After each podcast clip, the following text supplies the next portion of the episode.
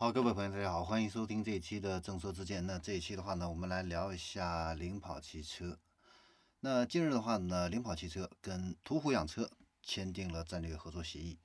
首批的话呢，将在全国三十多个城市跟途虎养车呢展开合作，借助途虎的网点优势和专业能力呢。由领跑认证的专职的客户经理、维修技师来给这个客户呢提供专业的一个服务。具体的服务的话呢，包括维修保养、洗车美容、二十四小时救援、上门取车送车。那等这个服务上线以后的话呢，领跑的车主可以通过领跑的 APP 啊查询服务门店的一个地址，提前预约门店服务。然后领跑车主届时可以。同时享受到领跑技术加持的专业可靠的这样的一个维修技术，以及家门口式的这样的一个便捷服务啊。那未来一到三年之内，领跑汽车和途虎计划深化合作，把这个服务网点呢要扩大到一百家以上啊。那目前呢，领跑汽车它正在打造一个多元化的一个服务模式，这个我觉得是值得车企借鉴的啊。那它是通过构建。综合服务中心加上社区服务中心，再加上第三方合作这样的一个创新服务模式的一个渠道啊，要用建立一个随处可见、贴近用户的一个服务渠道，推进碎片化服务。具体的话呢，就是三种模式。第一种模式，综合服务中心，它会在全国主要城市来建设综合服务中心，具备新车前置仓库、交付、维修保养、钣喷及用户活动中心这样的一个功能啊。来满足客户的一个多方位的一个需求，这是第一。第二的话呢，它要建设社区服务中心啊，它会在商超周边建设社区服务中心，来提供充电、洗车、美容、维修保养、用户运营这样的一个服务，来贴近用户的一个生存这个生活圈啊，来强化这样的一个服务的便利性、充电的一个便利性啊，通过跟客户的一个高频次的一个接触啊，来产生更大的一个价值。第三种模式就是我们今天提到它跟途虎这种第三方合作的这样的一个模式啊，它可以帮助领跑呢更好的覆盖这个服务范围，拓展完善服务网络啊。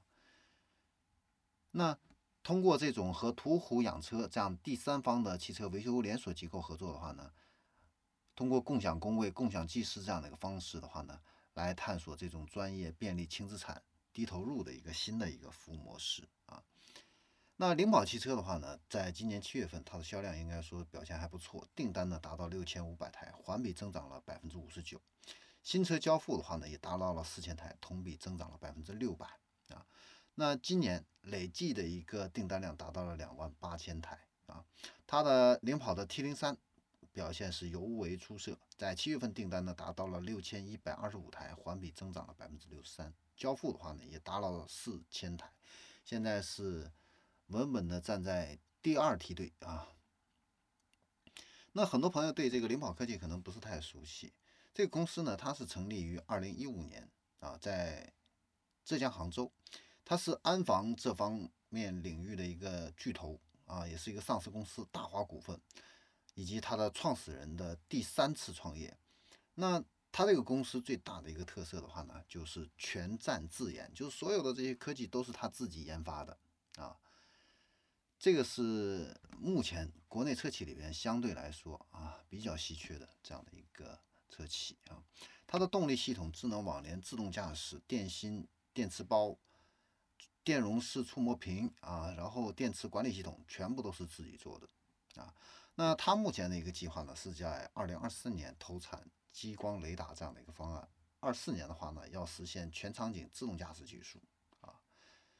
然后甚至呢，他现在还成立了一个零部件的一个公司，这样子的话呢，他是实现了真正的一个完全的自给自足这样的一个啊完整的一个供应链这样的一个体系，甚至呢，他还可以给其他车企来提供这样的一个关键的一个零部件啊，所以不排除啊，领跑汽车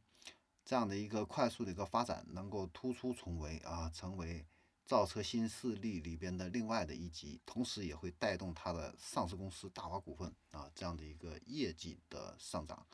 好，这里是众说之见，我们这一期的话呢就给大家分享到这里，我们下期再见。